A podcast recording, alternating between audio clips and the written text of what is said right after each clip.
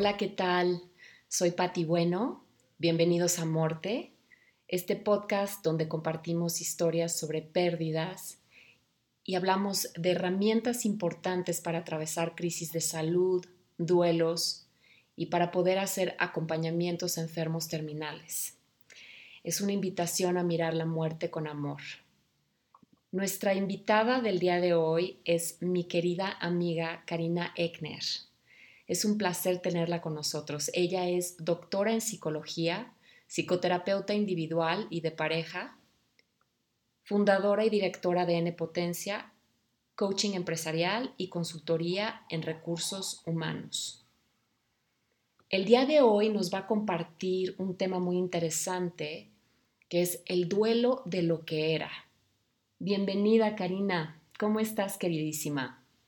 Pati, muchísimas gracias por la invitación. Estoy muy contenta de estar aquí en Amorte. La verdad es de que ha sido siempre un espacio que he admirado y me da muchísimo gusto y estoy muy agradecida de que me incluyas. No, bueno, es un placer tenerte con, con nosotros y que nos compartas tu mirada experta en este momento tan particular que estamos viviendo en la pandemia y pues que en efecto hay un duelo de lo que era, pero me encantaría escuchar tu punto de vista acerca de él. ¿Qué sientes que es lo que estamos eh, como eh, perdiendo del mundo que fue? Pues la verdad es de que cuando comenzó esto de la pandemia, me, o sea, lo primero que me puse a pensar es que no nos damos cuenta de las cosas que tenemos a veces hasta que algo cambia, como en este caso, que no puedas salir, que no puedas ir a tu vida diaria, o sea, creo que es, eso fue lo, lo principal, que perdimos nuestra vida diaria en cosas a lo mejor muy sencillas, o sea, no necesariamente son cosas muy trascendentes a veces, pero el duelo este, tiene que ver como con estas eh, rutinas, con estas eh, pequeñas eh, como entradas de la normalidad que le podríamos llamar a nuestra vida y que de pronto ya no están. Exacto. Sí, sí, totalmente de acuerdo. Y como dices, no necesariamente tienen que ser cosas muy trascendentes. Para algunas personas sí lo ha sido, sí, sí han tenido un cambio de vida completa y sí han vivido este, pues pérdidas mucho mayores pero aún las personas que lo único que hemos tenido que, cambiar, por decirlo de alguna manera, es eh, salir a la calle, ¿no? Es, esta libertad de ir y venir, aún así es como una invitación, yo lo vería como una invitación a que pues el mundo afuera se quedó afuera, no sabemos hasta cuándo, y la mirada ahora está hacia adentro. ¿Tú lo ves igual? Sí, definitivamente, definitivamente fue una pausa para ver hacia adentro y las personas que estábamos acostumbradas de entrada a ver hacia adentro, como que no fue un cambio tan radical, no fue como una esquina de 90 grados, fue más como un círculo, que también obviamente eh, es diferente que decidir estar adentro, de pronto el tener un, un mandato más que una, eh, una elección de estar adentro, como que dices, ah, ok, esto, esto me está llevando a un lugar donde a lo mejor ya toco lugares que no son tan cómodos porque no puedo hacer mi voluntad de salir, ¿no?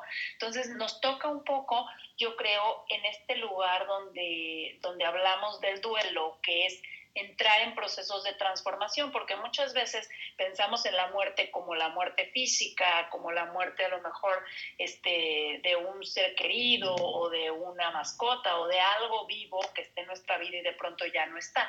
Pero la muerte también es un espacio de transformación de lo que era, ¿no? Que no necesariamente tiene que ser un ser, sino una rutina, un trabajo, em, una vida social. Entonces, nos abre a un espacio como de transformar y de, repensar, perdón, de repensar muchas cosas, porque al final de cuentas eh, muchas veces vivimos automáticamente. Entonces yo lo que he visto en, en mí en mis eh, pacientes y en mis clientes ha sido un soltar de mucho lastre o sea, en esta transformación, como de decir, ¿qué, ¿qué, sigue viviendo y qué dejo que se lo lleve esta transformación, esta muerte, este, este proceso y tengo que hacer un duelo, ¿no?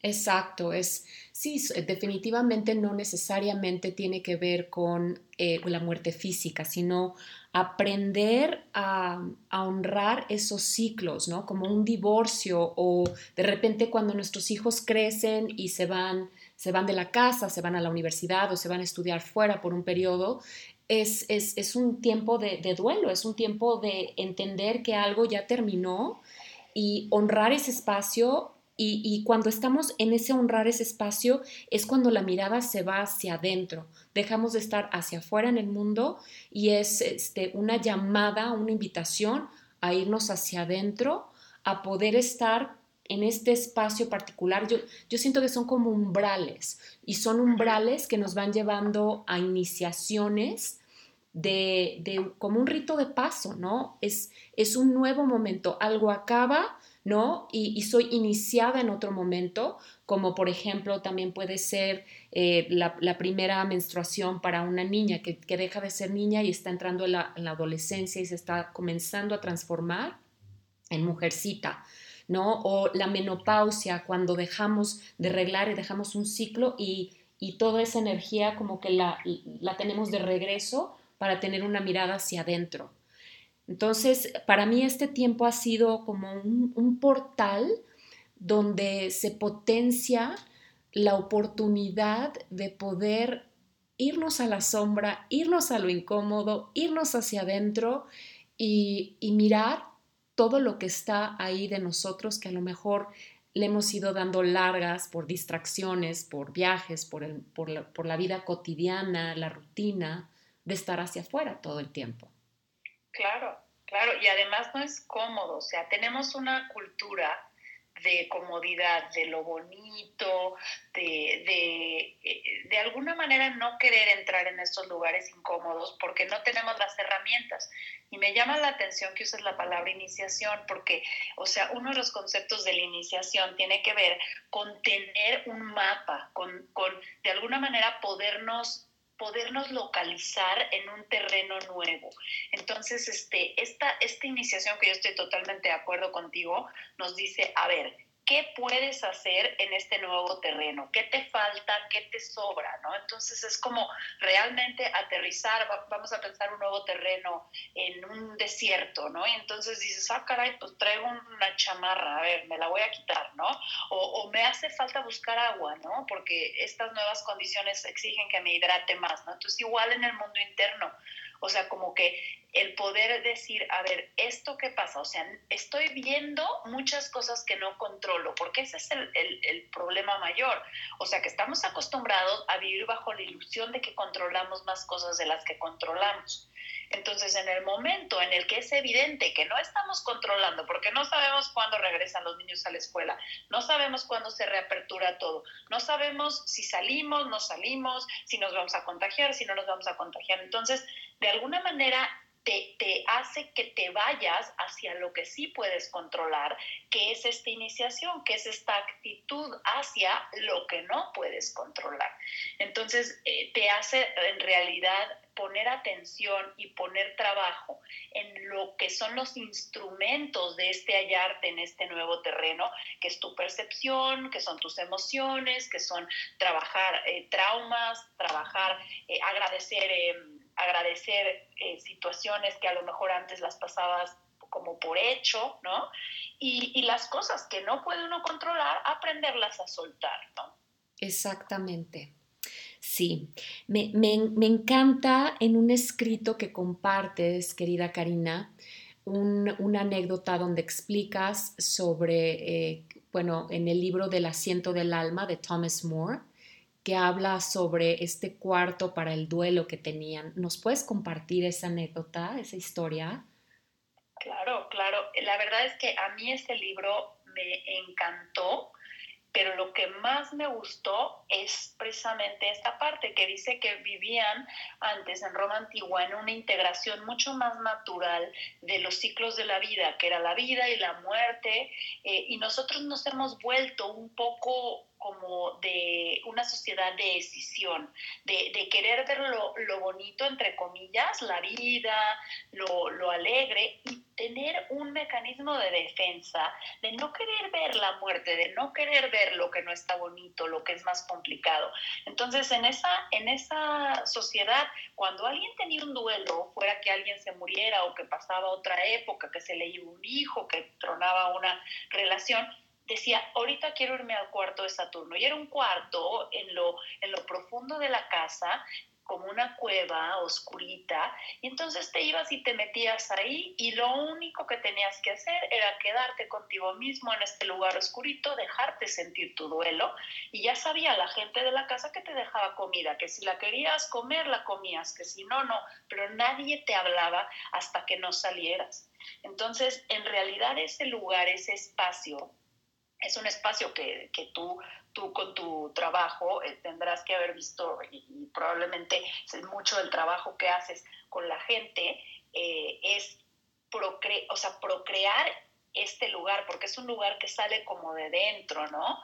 Un lugar donde te permites hacer este duelo y donde eh, en, nuestra, en el caso de nuestra sociedad es mucho estar peleando las tendencias de la sociedad a no hacer duelo. Entonces, en vez de decirte, métete al cuarto de Saturno el tiempo que necesitas, yo te cuido, yo te traigo de comer, te dicen, ya sal, vamos para afuera, eh, no quieres comer, come, come, come. O sea, es mucha insistencia en, en ir hacia la vida en vez de quedarte el tiempo necesario pegado a la muerte, ¿no? Entonces, esta parte de, poder empezar a generar en nuestra cultura un cuarto de Saturno, creo que esta pandemia nos viene a todos eh, a despertar a esa necesidad porque no podemos nosotros digerir un duelo si no es en esos espacios. Si yo no me permito esa parte de profundizar en el duelo, paradójicamente también estoy coartando mi capacidad de sentir goce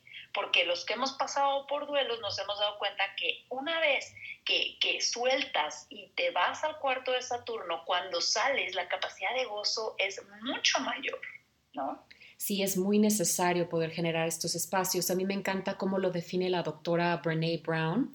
Eh, en, cuando habla de empatía y, y, habla de empatía y dice que la empatía es poder tener la capacidad de bajar a esa oscuridad y quedarte acompañando a la persona que está en ese momento de oscuridad.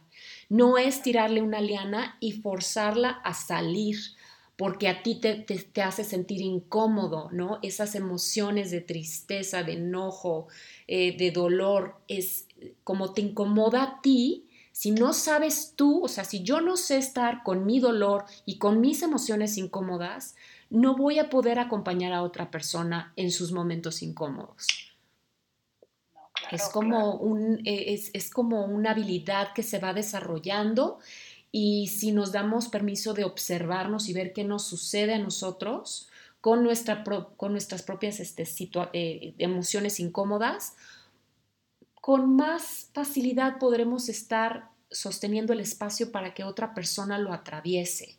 Y aquí me surge una pregunta para ti como psicoterapeuta y, te pregunto, este lugar de oscuridad, este lugar de silencio, de irnos hacia adentro, es el mismo espacio de la sombra. Y si es así, ¿nos puedes explicar qué es la famosa sombra? qué, qué interesante esto que dices, porque en cierta medida, o sea, la sombra a veces la vemos como esta parte oscura y a veces la oscuridad es vista como algo negativo, pero mucha de la, de la oscuridad de la sombra es como si fuera un pozo, o sea, no es oscuridad por negativa, sino por profunda. Te, te, asomas al pozo y se ve oscuro, pero es porque es profundo. Entonces, lo que ocurre con la sombra, que es un concepto acuñado por Jung, em, es que es todo lo que no podemos nosotros fácilmente digerir, ¿sí? Con nuestra personalidad.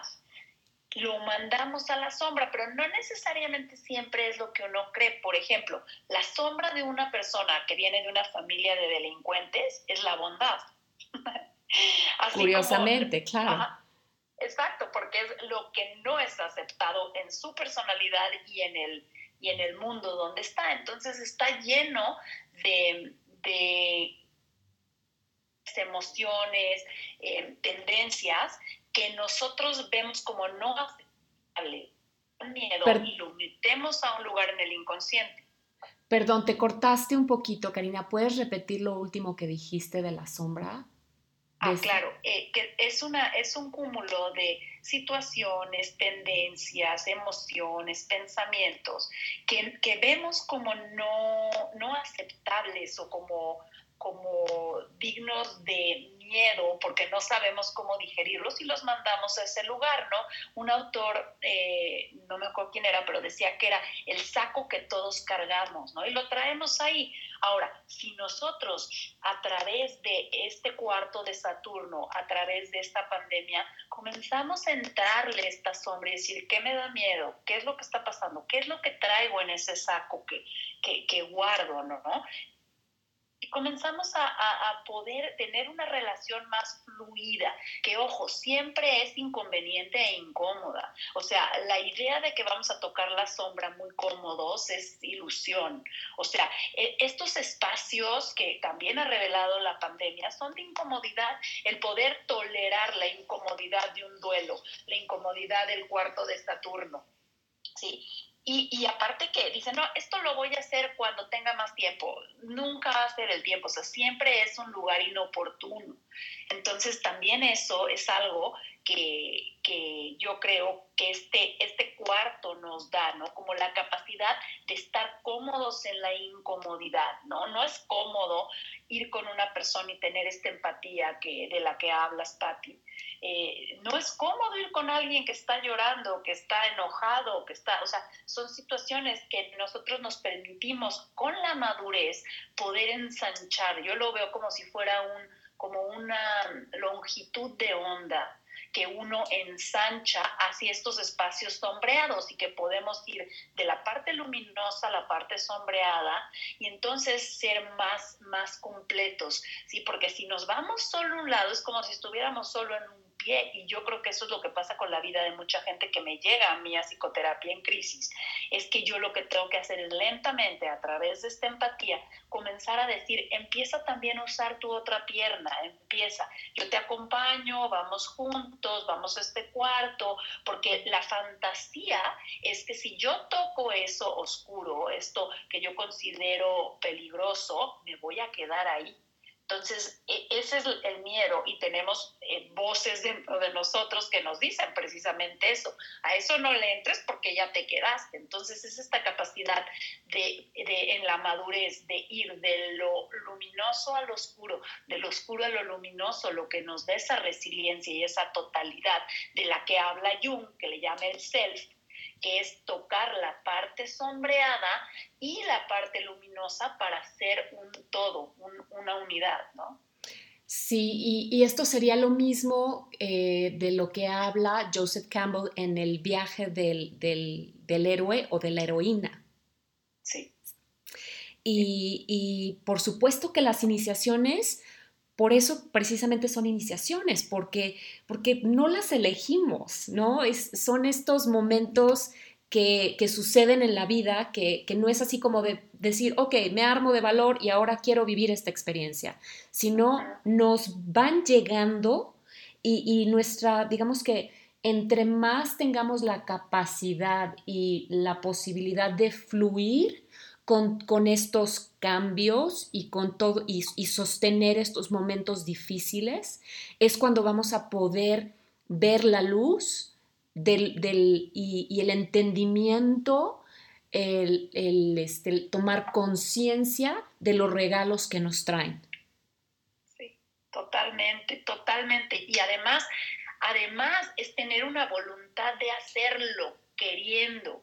Sí, que eso es lo que yo siempre lo describo como cuando estás en el mar y estás un poco distraída y de pronto llega una ola y te revuelca, ¿no? Es como, a ver, no estés distraída, observa, viene la ola, sí, clávate. O sea, como con la voluntad de decir, la vida tiene partes oscuras, tiene partes luminosas y tener la voluntad de entrarle cuando viene, no como si fuera algo, ay, no, no, no, quiero, sino como diciendo, pues va, esto es lo que toca ahorita, ¿no?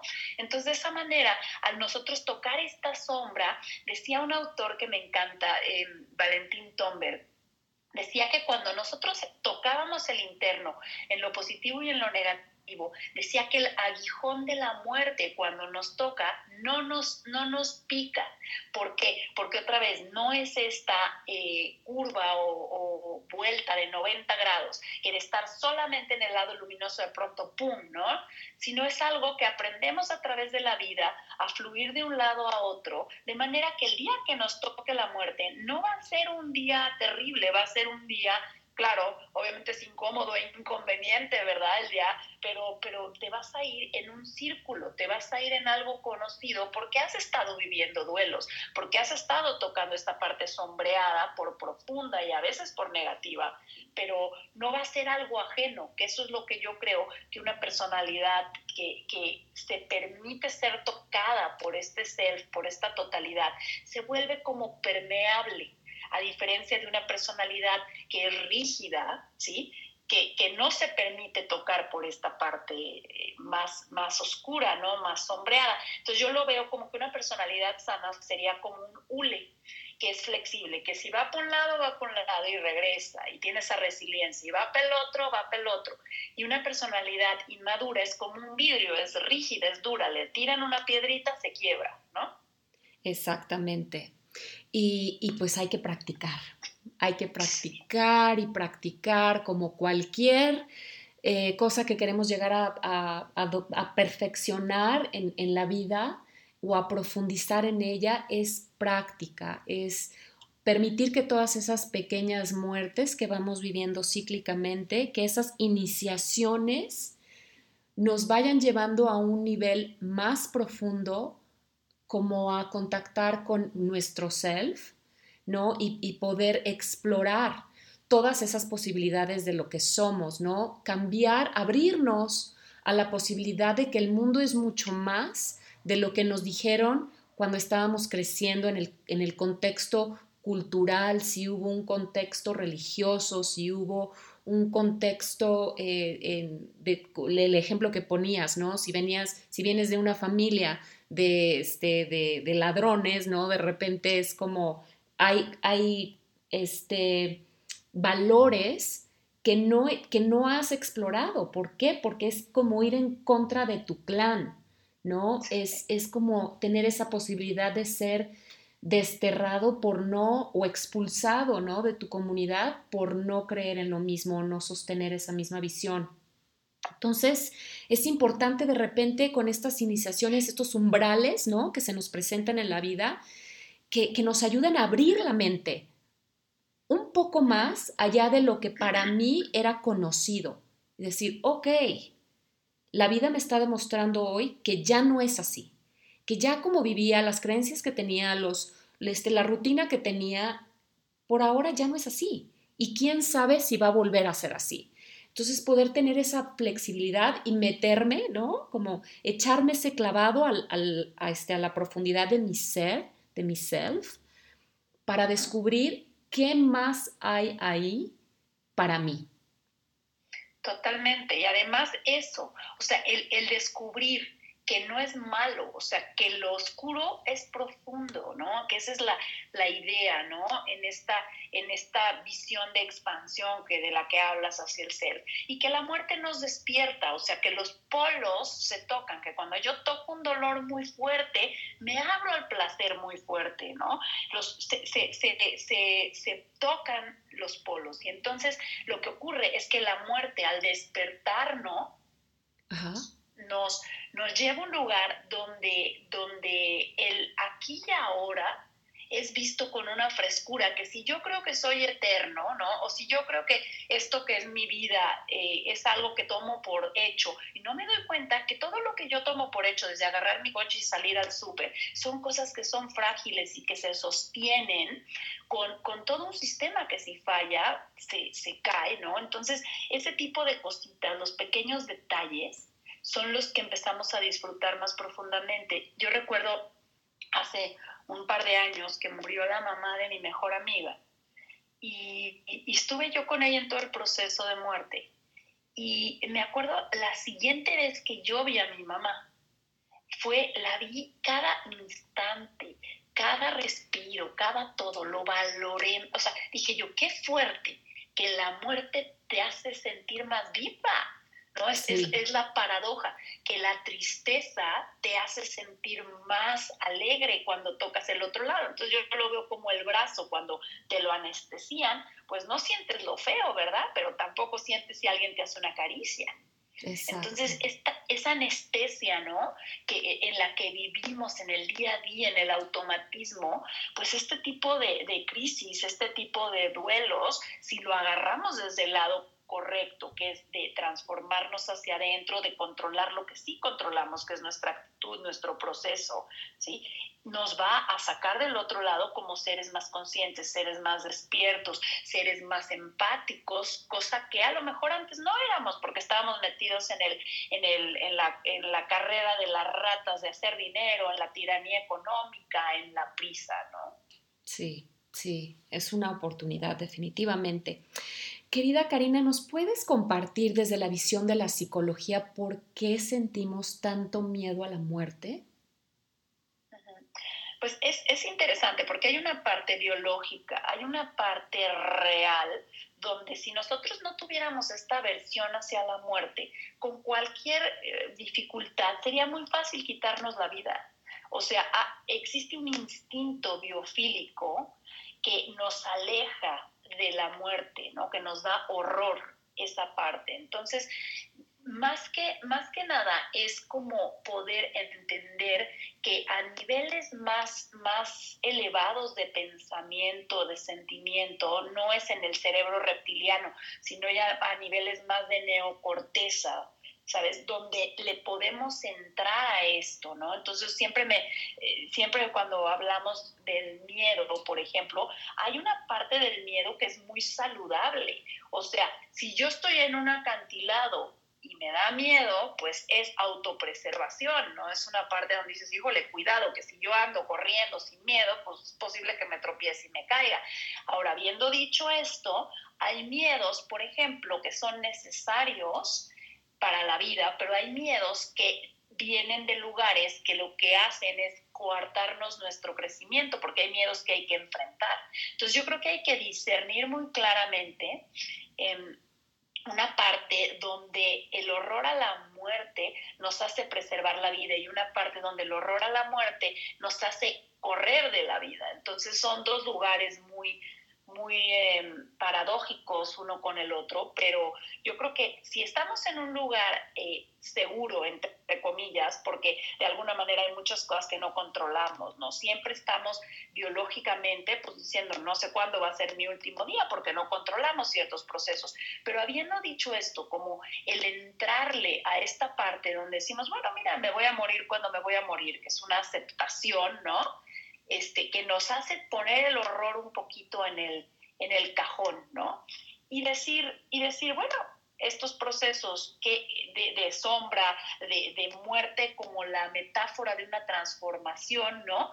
¿Qué me van a dar? Y empezar a salir un poquito de, de este miedo, ¿no? Y darnos cuenta a través de la experiencia y del enfrentamiento que no solo no nos mata, sino nos vivifica, ¿no? Entonces e, es un proceso muy paradójico y requiere de mucha madurez, que ese es el, el problema, ¿no? Que yo creo que mucho en nuestra cultura todavía los procesos de maduración son tomados como, como, híjole, ya traigo una depresión, ya traigo ataques de pánico se murió alguien y no me puedo parar de la cama. O sea, todavía no tenemos una cultura, volviendo al cuarto de Saturno, que normaliza los procesos terapéuticos, que normaliza los procesos de transformación, que no tengan que ser extremos. O sea, que, puedas tú decir, híjole, me siento un poco atorada, estoy sintiendo esto, quiero entrar, ¿no? Todavía tenemos que, normalizar esto para que podamos adquirir a, edades más tempranas estos cuestionamientos y, estos, y estas habilidades de maduración que nos permitan de alguna manera perderle el horror a la parte que tenemos que perderle el horror de la muerte y entrarle a la parte luminosa de la muerte, ¿no? Que parecería paradoja, pero no lo es porque al, tocarla nos vivifica, ¿no? Y, cómo, por ejemplo, podríamos preparar a un niño eh, que de repente eh, tiene algún compañerito que, se muere o un hermano o un primo o alguien cercano que, era un niño, ¿cómo podemos ayudar a, un niño a prepararse o a entender la muerte? Está muy fuerte eso, porque por un lado, eh, también el, este autor que me encanta, Valentín Tomber, que es un místico ruso, habla de el todavía y el ya dice que nosotros tocamos esas partes profundas cuando somos niños porque hay un todavía. Todavía nuestra personalidad no nos separa de ese, de ese lugar de donde venimos, de ese todo eh, plerómico del útero de la madre, si lo queremos ver eh, simbólicamente, ¿no? Eh, entonces, un niño puede ser que tenga a veces más facilidad de, de reconectar con ese todavía de entender la muerte desde un lugar porque está cerca del útero, vamos a decir que, por ejemplo, un adolescente que de pronto ya tiene que adquirir ese, ese contacto de nuevo, que es el, cuando lo adquirimos de nuevo ya desde la adolescencia hacia la adultez, le llama este autor el ya, ya lo volvimos a adquirir, ¿no? ya nos volvimos a, a juntar. Entonces, yo creo que a veces lo que hay que hacer es volvernos como si fuera un buffer, como si fuera un ego auxiliar para este niño que obviamente no está fácil que lo, que lo sienta. ¿Por qué? Porque es, es como si tuviera una personalidad todavía demasiado enclenque, como si fuera un, un, una copa que a la hora de tocar una muerte de alguien como un amiguito, como un hermanito, fuera como que la copa aguantara un litro y le vertiéramos cinco, ¿no? Entonces se truena. Entonces como adultos lo que tenemos que hacer es volvernos una copa que le ayude a contener esta energía que es demasiado fuerte y aliarnos con ese todavía, con esa parte espiritual profunda que todavía tiene el niño por ser niño, ¿no? Entonces es, es una situación muy, muy difícil porque yo he visto, por ejemplo, historias de niños que tienen una sabiduría al lidiar con esto que dices, wow, o sea, ya quisieran los papás, ¿no? Este, lidiar con esto de esta manera, ¿no? Eh, pero también niños que se quiebran, porque al final de cuentas lo que nos da la adultez, Patti, es la capacidad del gris, de poder ir de lo bueno a lo malo, de lo luminoso a lo, a lo em, oscuro, pasando por estos grises, sabiendo que si tocamos lo oscuro no nos quedamos ahí, ni tampoco todo el tiempo va a estar luminoso, y eso los niños no lo tienen fácilmente, o es blanco o es negro, o es bueno o es malo. Entonces esa interfase entre lo bueno de lo malo, lo malo de lo bueno, la muerte como transformación, la muerte como fin, les cuesta mucho trabajo. Entonces sí tiene que haber un acompañamiento muy profundo a nivel emocional, a nivel mental, mucho diálogo con estos niños. Y obviamente también van a ser niños más maduros, o sea, van a ser niños que probablemente van a tener más sabiduría y van a perder también cierta ingenuidad, ¿no? Que, que, asociamos mucho como con la, con la infancia, esta ingenuidad despreocupada. Un niño que ha atravesado esto tiene una profundidad, tiene un peso específico mayor que sus pares de la misma edad, ¿no? Y, y yo creo que justo esta pandemia a todos esos niños les está dando una, una herramienta nueva con la que no contaban en, en, este, en otras generaciones, ¿no? Este, este aislamiento eh, de sus compañeros, este, de estar en casa, de no poder salir a jugar, definitivamente está dejando en ellos pues herramientas impuestas, que es como una oportunidad, ¿no? También de, desarrollar un área eh, de, su cerebro y de su madurez y su inteligencia emocional, que, que pues es una circunstancia que veremos cuáles son los beneficios este, o digamos que las marcas que deja esta situación particular conforme vayan creciendo. Totalmente de acuerdo. Justo estaba pensando en eso porque hoy en la mañana leí una noticia que en Filipinas, creo era, dijo el, el presidente que no iban a volver a la escuela hasta que haya una vacuna. O sea, estás hablando de un año, dos años, no se sabe, o sea, está, es muy fuerte. O sea, estos niños, sin duda, son niños que vienen con otro componente, pues, de profundidad que van a tener que, que sí, que yo la palabra que me viene es como domar, ¿no?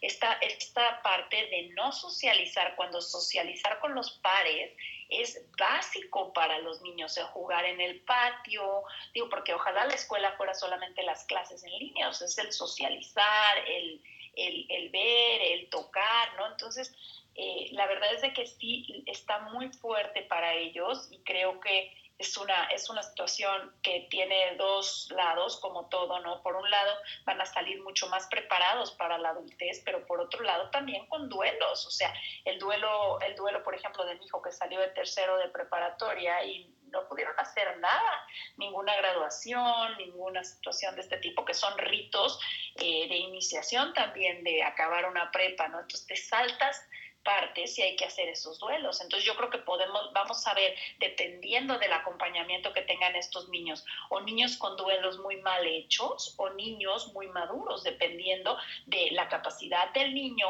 y también del acompañamiento del adulto, porque hay una parte temperamental importante. Hay niños que se les denomina niños dientes de león, que estos niños, no importa lo que les pase, realmente son resilientes. El diente de león lo ves crecer en medio del pavimento y lo matas y vuelve a crecer.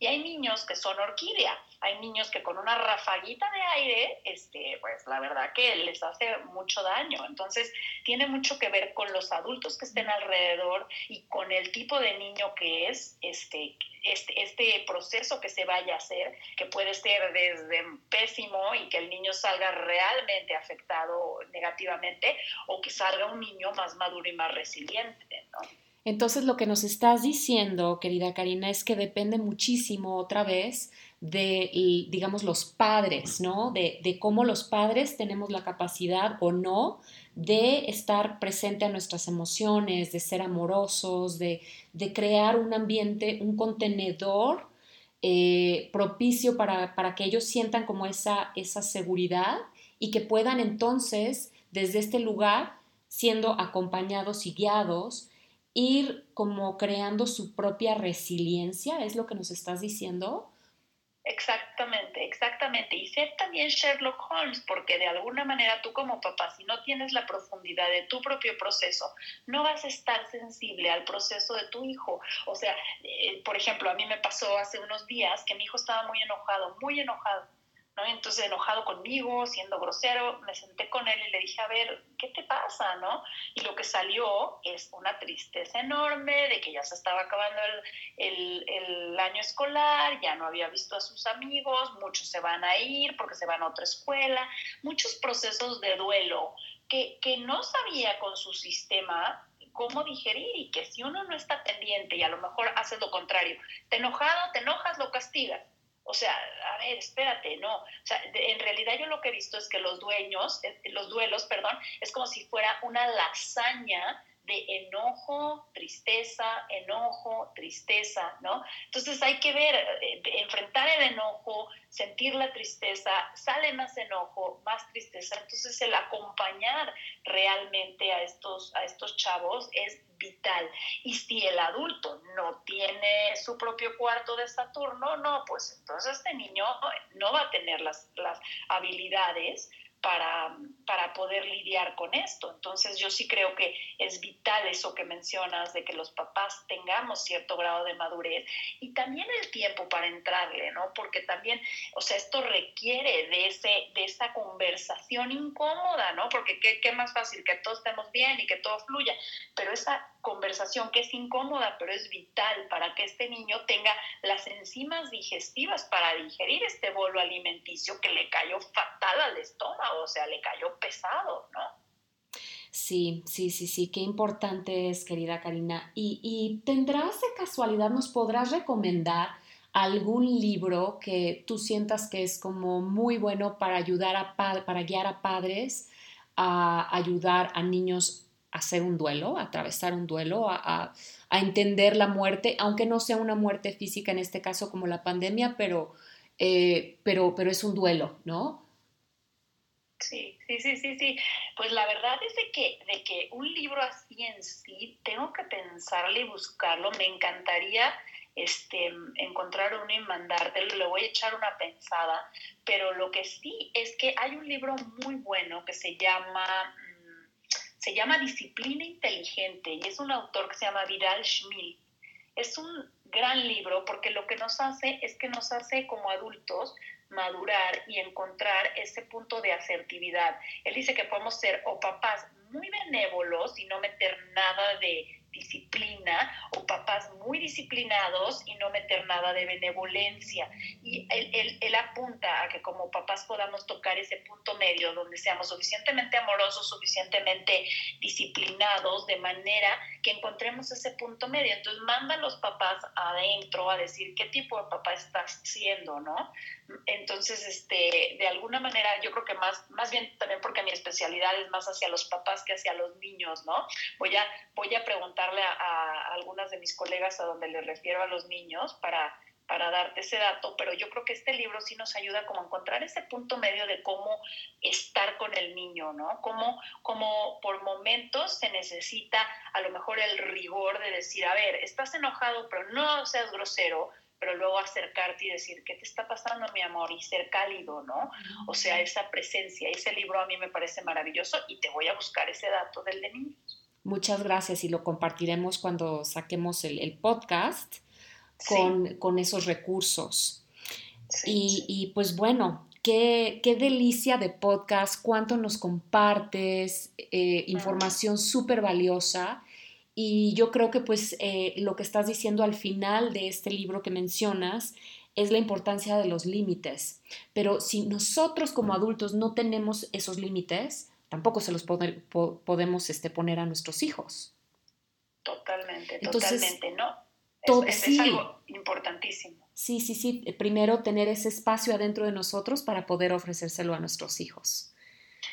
Sí, y es los límites y es la parte amorosa, ¿no? Porque hay, hay papás que podemos ser súper buenos para los límites, pero nuestros límites pueden ser violentos, ¿no? O papás que, que, tenemos una parte muy amorosa, pero nuestro amor puede ser laxo y, y, carecer, como dices tú, de esos límites. Entonces, cualquier extremo es agresivo. O sea, demasiado amor sin límites es agresivo, demasiado límite sin amor es agresivo. Entonces, en realidad ese lugar de asertividad requiere que el papá tenga un trabajo espiritual, requiere que el papá vea su, propia educación, su propia vida, su propio, sus propios duelos, sus propias alegrías, ¿no? Estar conectado. Al final eh, eh, es estar conectado con uno mismo, que es lo que decías tú al principio de este podcast, que es que nos sacaron de la calle y nos metieron para adentro, ¿no? Y aquí la tirada es que aunque estemos adentro, podemos hacer o no el trabajo y aunque estemos afuera y la vida vuelva a la normalidad, podemos quedarnos conectados con este espacio interno, ¿no? Entonces ese despertar ese espacio interno para llevar una vida este, donde los duelos sean, sean amorosos de manera que, que, que no los veamos como una tragedia, sino como un paso hacia la profundización y hacia la vida, ¿no? Entonces requiere de mucho trabajo de alma. Y bueno, me encanta que, acabas de decir eso porque me gustaría que cerráramos este podcast hablando de la importancia de la espiritualidad para como una herramienta para poder atravesar estos duelos. ¿Qué papel juega la espiritualidad? Es que es interesante porque la palabra psicología, su base etimológica, su raíz etimológica, perdón, es psique, que quiere decir alma. Entonces, de alguna manera, eh, toda esta parte científica de la psicología, que es muy valiosa, muchas veces ha estado como encontrada con la parte espiritual. O sea, yo creo que la salud mental y emocional nos lleva naturalmente a algo espiritual, que mucha gente puede verlo como muy secular y mucha gente lo puede ver muy místico. Eso tiene que ver con temperamento tiene que ver con estilos, pero, pero yo sí creo que una persona, aunque sea muy científica, eh, toca la parte de, de el sorprendernos de la, de la inteligencia sea de lo más físico, de cómo te comes algo y se digiere y dices, wow, es un milagro, porque los aminoácidos se van para acá, los lípidos se van para acá, ¿no? O la persona más mística que puede naturalmente ver un milagro en todos los procesos, ¿no? Entonces, sí creo que esta parte, cuando tocamos esta parte de inteligencia maravillosa, de milagro, nos ayuda mucho porque es como si fuera, si lo pudiera yo poner en una metáfora, es como si fuera eh, algún tipo de crema, de, de, lubricante que te hace ser más flexible. Y yo creo que una personalidad sana es una personalidad que es flexible. Y al final de cuentas, estamos, eh, digo que la vida es como estar en un, en un esquí, por ejemplo, donde no sabes cómo viene el terreno y tú te tienes que estar adaptando, porque ahorita viene un duelo, pues flojito y cooperando al duelo. Ahorita viene alegría, ah, pues padrísimo, ahí viene la alegría, ¿no? Pero es estar donde estás que eso es difícil si no tienes una base de fluidez, que es lo que te da mucho la espiritualidad, de decir, yo hasta aquí controlo el resto, lo suelto, ¿no? Un maestro mío hablaba, David Moskowitz, que acaba de morir hace año y medio, eh, hablaba de un juego de béisbol. Decía que cuando yo me paro a batear, me hago responsable de mi vida, ¿no? Entonces digo, bueno, voy a hacer el trabajo que tengo que hacer, eh, corro primera, segunda, tercera base, pero dice que de tercera base a home tengo que soltar, son procesos involuntarios, y le llamaba que era la gracia divina. Entonces, hay personalidades que quieren que la gracia divina lo haga desde home a home, o sea, no hacer nada voluntario. Y hay gente que llega a tercera y no quiere soltar, quiere que también a través de la voluntad llegues a home. Y yo creo que ese es el punto donde entra eso, ¿no? Entra esa espiritualidad de decir, yo llegué hasta aquí, Y entonces es donde la personalidad tiene que doblar las manitas y dejar que estos procesos involuntarios nos ayuden, porque están ahí, pero hay que accesarlos, hay que soltar para poderlos accesar, ¿no? Wow. Pues nos dejas con mucho que reflexionar, mucha tarea, pero también con muchas herramientas. Y pues yo creo que la invitación es que todos encontremos ese cuarto de Saturno, y demos ese espacio al silencio, a esa profundidad para poder desarrollar estos dones. Karina Egner, ha sido un deleite tenerte aquí en el programa con nosotros. Muchísimas gracias por toda esa sabiduría que nos compartes. Y pues seguimos aquí con ustedes en Amorte. Yo soy Pati Bueno. Hasta la próxima. Muchas gracias a todos por escucharnos. Que tengan un excelente día. Muchas gracias, Patti, por todo. Gracias a ti, querida Karina. Vamos a dejar tus redes para que te puedan contactar las personas que quieran eh, compartir más contigo y, y eh, conocer más de tu trabajo. Muchísimas gracias. Gracias, muchas.